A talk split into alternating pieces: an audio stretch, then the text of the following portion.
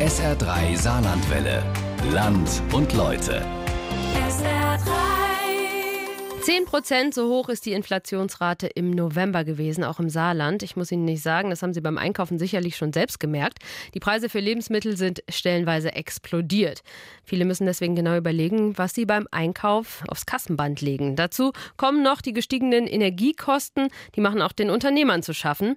Wir steuern irgendwie auf eine ungewisse Zukunft zu, hat man das Gefühl. Und die Inflation ist dabei nur eine von vielen Krisen. Ich meine, es gibt ja noch Corona, Krieg, Klima und so weiter. Das setzt uns allen ordentlich zu. Aber wie damit umgehen? Mein Kollege Patrick Wirmer ist für das SA3 Land und Leute Feature durchs Saarland gestreift und hat mit Menschen und Unternehmern und Unternehmerinnen gesprochen und gefragt, wie sie trotzdem weitermachen, getrieben von Optimismus und dem Willen zur Veränderung. Hallo. Hallo, Sie da draußen. Haben Sie sich schon schön gemütlich gemacht? Ist es eigentlich schön warm bei Ihnen zu Hause? Oder machen Sie vielleicht noch einen Wettkampf mit Ihren Nachbarn, wer es am längsten ohne Heizung aushält? Und darf ich Sie fragen, wie Sie jetzt so duschen?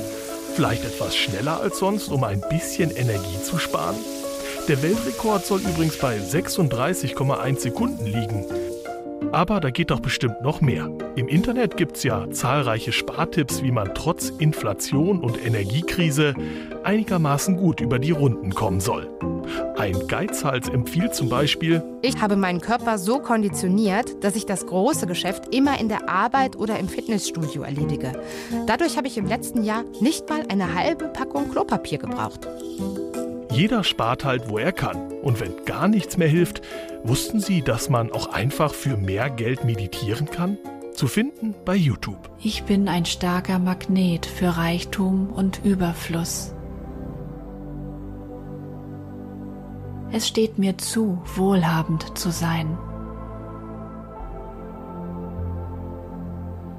Ich liebe Geld. Und wenn jetzt die Geldbörse aus allen Nähten platzt, dann nichts wie auf in die harte Realität des Wocheneinkaufs im Supermarkt. Tamara Hemmer und ihr Sohn Ben aus Saarbrücken schnappen sich einen Einkaufswagen. Das wöchentliche Ritual beginnt. Erster Stopp, der Pfandautomat. So, Tamara, du bringst jetzt die Schätze weg, ne? Hab ich auch mal? Ich will auch. Ich wollte nicht. Achso, nee, die ist ganz dreckig, Ben. Guck mal, du kannst hier drücken, den grünen. Ja. Früher hat man Pfand ja auch gerne mal gespendet, ne, an die Tafel. Ne? Und Ja, jetzt, das stimmt. jetzt eher nicht so. Ja, man muss momentan gucken, wo man bleibt. Ne? Also man äh, versucht ja auch schon an Lebensmittel zu sparen, beziehungsweise vielleicht nur einmal die Woche einkaufen zu gehen für die ganze Woche, anstatt ähm, einen Großeinkauf zu machen, so dass der Kühlschrank mal leer gemacht wird und wirklich nur das gekauft wird, was man benötigt, was man braucht tatsächlich, dass nichts weggeschmissen wird. Ich kenne Tamara und Ben schon seit einigen Jahren. Zusammen einkaufen waren wir noch nie. Wenn Bio im Angebot ist, kaufe ich auch gerne Bio. Ist Bio nicht im Angebot und kostet vielleicht das Doppelte, greife ich bei Obst und Gemüse tatsächlich auf die günstige Variante zurück. Wobei ich bei Wurst oder so halt äh, wirklich darauf achte, dass es halt Bio ist. Das lasse ich mir nicht nehmen. Ja, da schauen wir halt schon drauf. Ja. Also ich kaufe das, was ich tatsächlich brauche, gerade für den Kleinen, der halt unter der Woche in die Schule geht. Da muss es jedes Tag Wurst sein, weil da kein Käse zum Beispiel Ja. ist. Und ähm, natürlich achten wir darauf, dass es nicht zu viel Fleisch ist. Es wird nicht äh, ganz dick die Wurst drauf belegt oder so. Aber deswegen weniger kaufen tue ich nicht. Ich achte halt, wie gesagt, primär darauf, dass es Angebote gibt. Kaufe nach Angeboten ein, richte danach meinen Essensplan, meinen Kochplan Tamara kauft bewusst ein, damit sie nicht auf zu viel verzichten muss. In der Obstabteilung steht sie vor einem einladenden Korb mit Äpfeln. Ein kurzer Blick, dann greift sie zum eingeschweißten Viererpack ganz unten. Plastik ist eigentlich jetzt auch nicht so geil, oder? Nee, deswegen. Normalerweise versuche ich da bewusst drauf zu verzichten, ne, ähm, Sachen in Plastik zu kaufen, gerade was Obst und Gemüse angeht. Aber jetzt gerade bei Äpfeln zum Beispiel gibt es ein Kilo abgepackt für 1,39 und nebendran halt ein Kilo lose für 2,49. Das ist halt schon ein erheblicher Preisunterschied. Da muss ich leider ja mein schlechtes Gewissen mit mir nehmen und auf Plastik zurückgreifen. Bei anderen Sachen sagt sie ganz klar Nein. Also ein frisch gepresster O-Saft jetzt ne, für 2,50 eine kleine Flasche. Da sage ich dann halt auch mal, also ich sage nicht oft nein, also er kriegt schon oft und gerne das, was er mag. Aber da sage ich, das kann ich mir jetzt sparen kaufen. Netz Orangen und presse ihn einfach selber. Tamara ist alleinerziehend und arbeitet im Einzelhandel. Mich hat schon immer fasziniert, wie gut sie ihre Haushaltskasse im Griff und die Preise im Blick hat. Wie zum Beispiel Dinkel-Spaghetti oder Dinkel-Linguine. Die liebe ich zum Beispiel persönlich sehr, mache ich sehr oft. Und da kostet, äh, ja, keine Ahnung, nennen wir keine Marke, kostet hier zum Beispiel 1,99 und äh, im anderen Discounter kriege ich halt die gleichen Spaghetti für 1,30 Euro oder so. Da achte ich dann schon drauf. Dann nehme ich das nicht hier mit, dann gehe ich halt nochmal in einen anderen Supermarkt los. Das mache ich halt schon. Letzte Woche habe ich ein paar Käse gekauft für 3,50 Euro. Ich glaube, der hatte mal 1,79 gekostet. Das ist halt, äh, oder ein Kräuterschmelzkäse, den ich immer an Soße mache, der kostet auch das Doppelte. Also äh, so als alleinerziehende Mama hat man einfach halt viele Preise im Kopf, wie es tatsächlich auch noch vor der Inflation war. Man hat auch das Gefühl, dass von manchmal wirklich von Woche zu Woche nochmal eine kleine Preiserhöhung und wenn es nur 10 Cent einfach drin sind. Man merkt sich das einfach, man prägt sich einfach ein. Die Realität in den Regalen hinter den nüchternen Zahlen. Lebensmittel sind innerhalb eines Jahres 19,2 Prozent teurer geworden. Die Inflationsrate liegt aktuell bei rund 10 Prozent. Jetzt habe ich noch eine Frage an dich. Weißt du denn, was Inflation ist? Nein. Hast du den Eindruck, dass auch mal alles teurer wird im Moment? Ja, wie bei den Nussknacker. Das ist gerade teuer. Teurer, ne? Ja. Was muss man machen, wenn alles teurer wird? Muss man einfach nichts kaufen.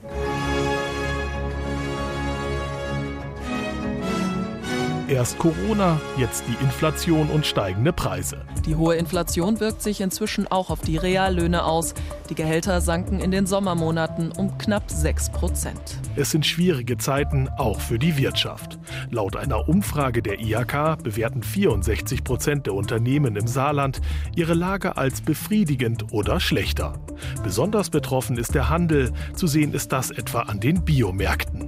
Nach guten Jahren und dem Corona-Boom bricht das Geschäft seit Ausbruch des Krieges in der Ukraine und der steigenden Inflation zusammen.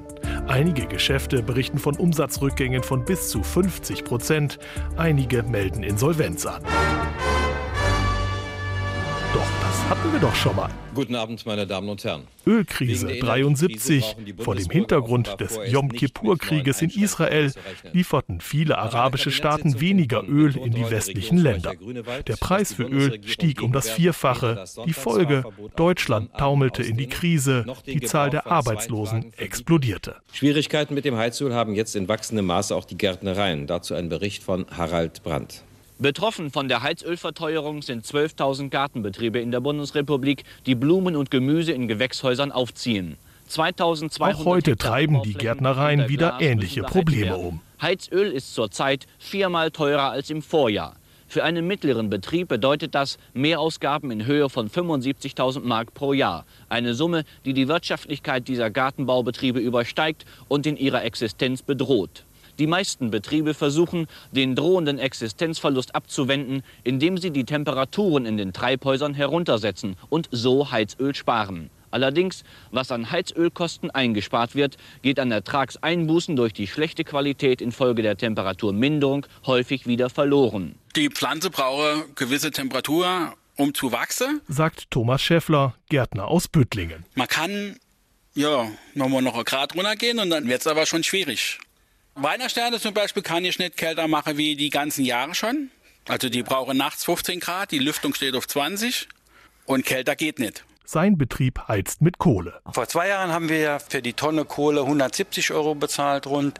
Letztes Jahr haben wir 340 Euro bezahlt. Und man kriegt ja überhaupt über Sommer gar keinen Preis für die Kohle. Der Preis wird ja kurzfristig festgelegt, wenn man die Kohle benötigt. Und wir benötigen unsere erste Kohle im Oktober und dann haben wir im September den Preis gekriegt und da stand dann pro Tonne 700 Euro. Und das sind alles Sachen, die man einfach vorher nicht kalkulieren kann. Im Grunde genommen haben die Cheflos nun keine Wahl. Sie versuchen jetzt die Preise anzuheben, sagt der Bruder Franz Josef Schäffler. Jetzt muss man sehen, was die nächsten Wochen bringen, wenn die Ware angeboten und zum Kunde geliefert wird.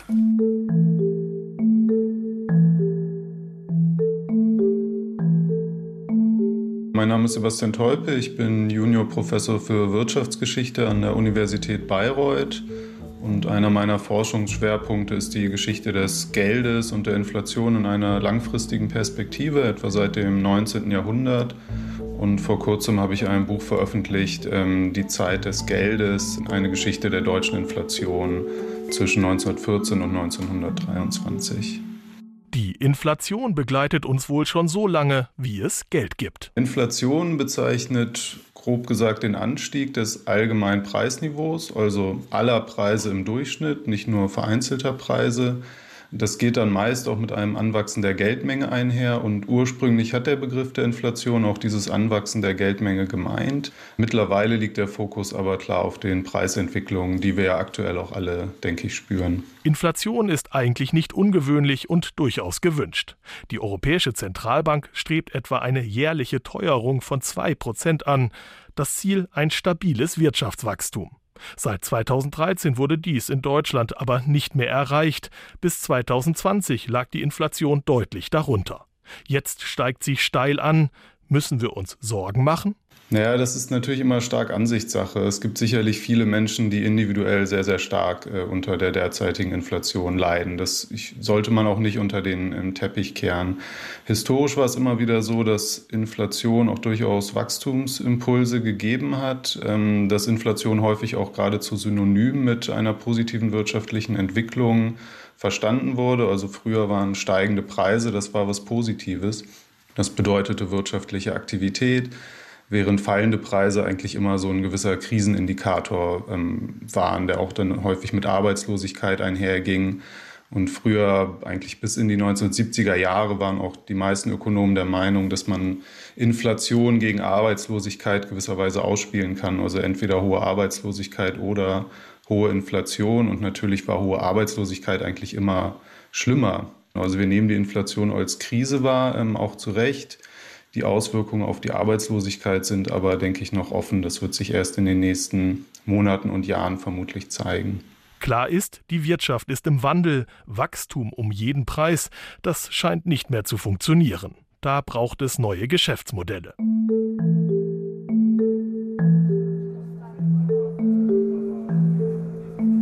Auf dem Campus der Saar-Uni wird an neuen Ideen gefeilt. Hier gründen Studenten ihre erste eigene Firma. Mein Name ist Jens Krück. Ich bin an der Kontaktstelle für Wissens- und Technologietransfer, relativ langer Name, kurz gesagt KWT, das ist ein Teil der Universität, im Bereich Technologietransfer, zu dem auch der Bereich Entrepreneurship zählt, also Existenzgründung.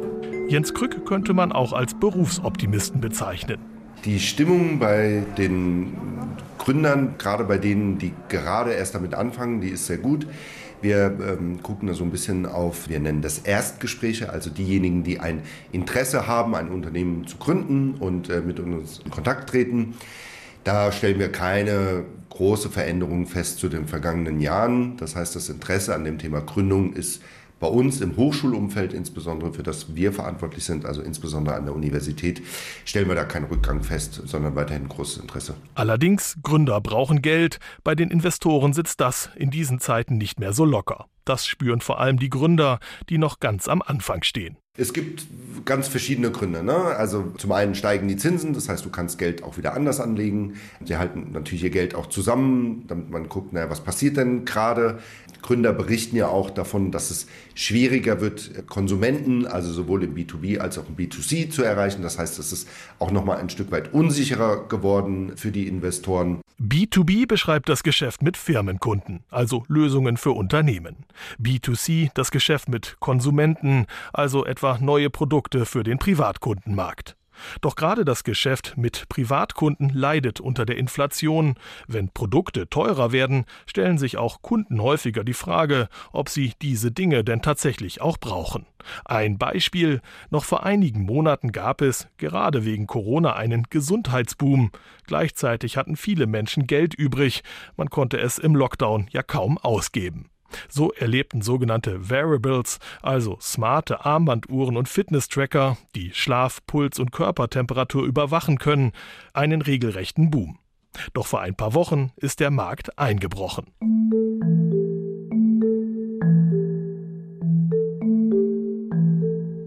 Im Bereich der Variables war auch das Merziger Unternehmen Mona AI unterwegs. Ich bin Felix, 24. Ich komme aus dem Saarland, bin auch hier geboren. Ich wollte immer mal was machen, was außer der Reihe ist. Felix Adam sitzt in einem Großraumbüro in der Merziger Innenstadt.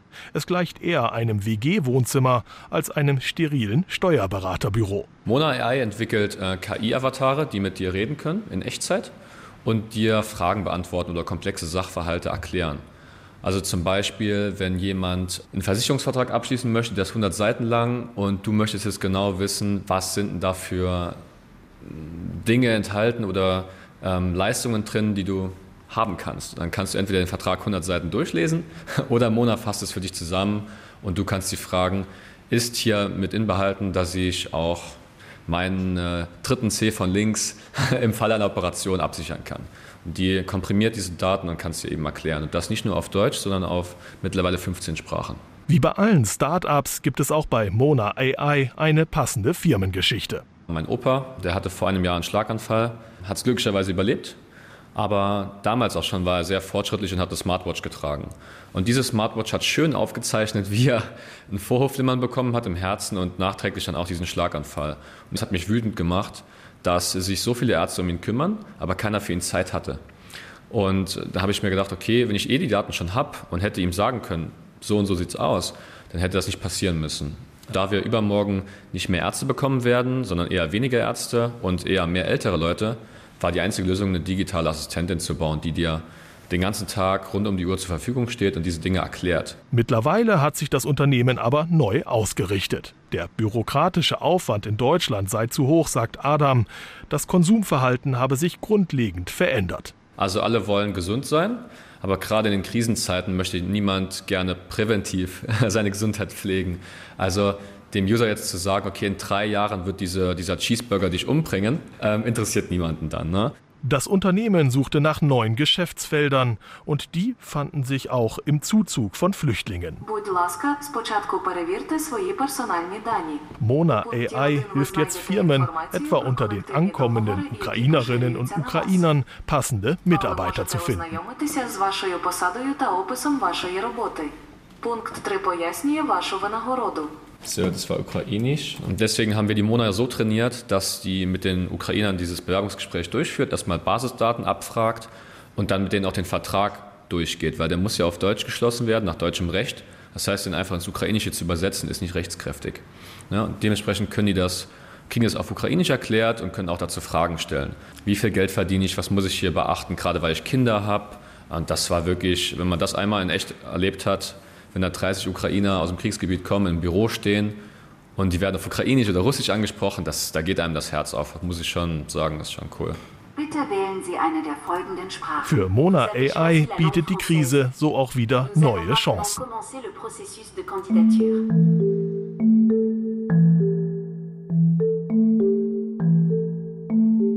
Was Arbeitnehmerinnen und Arbeitnehmer tun können, um sich für die Zukunft fit zu machen, das will ich in Kirkel herausfinden.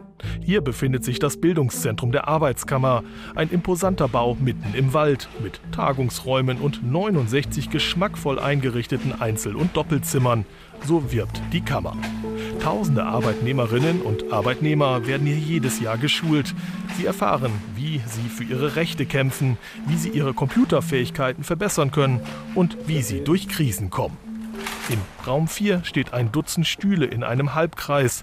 Auf dem Boden liegen Pappkärtchen und Eddingstifte. Ich bin Dorothea Michaelsen, ich bin Trainerin und Coach und biete in Kirkel Seminare an und das Seminar, um das es heute geht, heißt Veränderung als Chance. Die nächste Krise kommt bestimmt. Wir sind mit zwölf Teilnehmerinnen hier und haben gestern gestartet. Ich kriege viele Menschen mit, sage ich vielleicht eher, eher einfache Menschen, denen das Angst und Sorge macht. Wir haben einfach mal ganz äh, materiell, finanziell, aber auch es ist zu viel, zu schnell, zu viel und ähm, ständig neue Zahlen zu kriegen über, über Klimawandel, über, über Gasmangel, über Krieg natürlich, ja, über Menschen, die hier Zuflucht suchen, äh, fühlen sich viele überfordert. Und ich glaube, es gibt wenig Raum, damit gut umgehen zu lernen. Die Teilnehmer heute sind alle im mittleren Alter und arbeiten in mittelständischen Berufen. Mein Name ist Döndü Divo. Ich komme aus der Türkei und lebe schon seit 44 Jahren in Deutschland. Mein Beweggrund war, früher, wie man jünger war, hat man gedacht, ach, Veränderung, wunderbar, wie schön, es macht Spaß. Aber je älter man wird, äh, man hat ja was aufgebaut und hat erarbeitet. Und wenn eine Veränderung kommt, habe ich bei mir gemerkt, hoppla, ist ein bisschen Bauchweh dabei. und, und Ängste verbunden. Das war so für mich der Hauptbeweggrund, hier zu sein. Sie arbeitet als Krankenschwester. Vor allem die Digitalisierung macht ihr zu schaffen. Da habe ich jetzt gemerkt, okay, wir hatten ja viel äh, Zeit geholt mit Dokumentation. Jetzt haben wir ja PC, digital. Und das geht jetzt viel schneller. Aber dafür haben wir äh, viel mehr Patienten, die kommen, wird operiert und haben ganz kurze Verweildauer im Krankenhaus. Diese ständige, extrem mehr Patienten, die kommen und wieder schnell entlassen werden. Anja Haben arbeitet bei einem Finanzdienstleister. Für sie war der Wechsel in das Homeoffice zu Beginn der Corona-Pandemie anfangs eine Herausforderung. Ich erhoffe mir Werkzeuge, dass ich nicht gleich auch so ein bisschen erschrecke, wenn es dann heißt, jetzt müssen wir eine Veränderung machen, sondern dass ich erstmal durchatme und mal langsam so im Kopf wie eine Checkliste abgehen kann. Das ist so mein Ziel für dieses Seminar. Der Elektriker Lothar Pech spürt die Krise vor allem beim Miteinander in seinem Heimatort. Was bei uns jetzt im dörflichen Charakter ist, also dass viele Geburtstagsfeiern einfach ausfallen, dass diese sozialen Kontakte ganz weggebrochen sind. Also keiner feiert mehr sehr runde Geburtstag und wenn nur im, im ganz kleinen Kreis. Also da merkt man schon, dass die soziale Kontakte sehr gekappt worden sind. In der Krise hinterfragt er auch, welche Menschen ihm tatsächlich wichtig sind. Im dörflichen Bereich, im Vereinsleben, habe ich jetzt am Sonntag die Erfahrung gemacht in, in Brimstal, dass die Vereine jetzt zusammengerückt sind und der Weihnachtsmarkt in Brimstal war zum Beispiel ein richtig großer Erfolg, weil alle Vereine das erkannt haben und zusammengearbeitet haben für ein Projekt. Auch Anja Haben hat ihren Blick verändert. Krise sei wie ein Stoppschild. Man sei gezwungen, stehen zu bleiben, durchzuatmen und auch mal nach rechts und nach links zu schauen. Bei Corona hat man das ja gesehen. Wenn ich überlege, vor drei Jahren hätte jemand zu mir gesagt, du wirst mal sehen, die Innenstadt, das sind über Wochen die Geschäfte zu, dem hätte man ja einen Vogel gezeigt ne, und hätte gesagt, das gibt's nicht. Aber es gibt's oder es gab es und es ging auch alles wieder auf. Auch Dönde Divo blickt optimistisch in die Zukunft. Jede Krise ist ja eine Chance, äh, dass man wieder andere Möglichkeiten findet, dass man gemeinsam Lösungen sucht, dass man auch Zusammenhalt mehr spürt. Das ist für mich auch Freunde, Bekanntekreis, dass es mehr Kommunikation herrscht.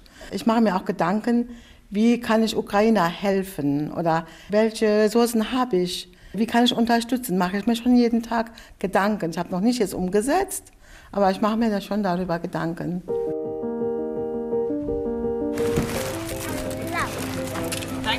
Zurück im Supermarkt. Tamara Hemmer und Ben stehen mittlerweile an der Kasse. Der Wocheneinkauf landet in den Einkaufstüten. Trotz bewusstem Einkauf, ein paar Versuchungen sind dann doch im Wagen gelandet.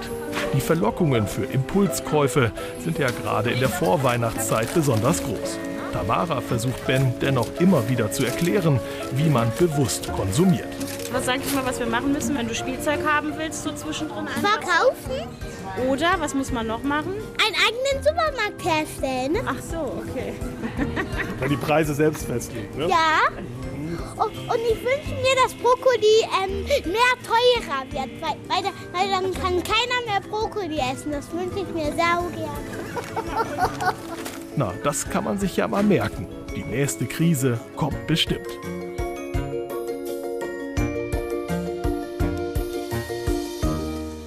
Unser Land und Leute, Wege aus der Krise, wie Menschen im Saarland mit der Inflation umgehen. Das können Sie auch nochmal nachhören bei uns in der SA3-App, als Podcast auf sa3.de, in der ARD-Audiothek oder bei YouTube.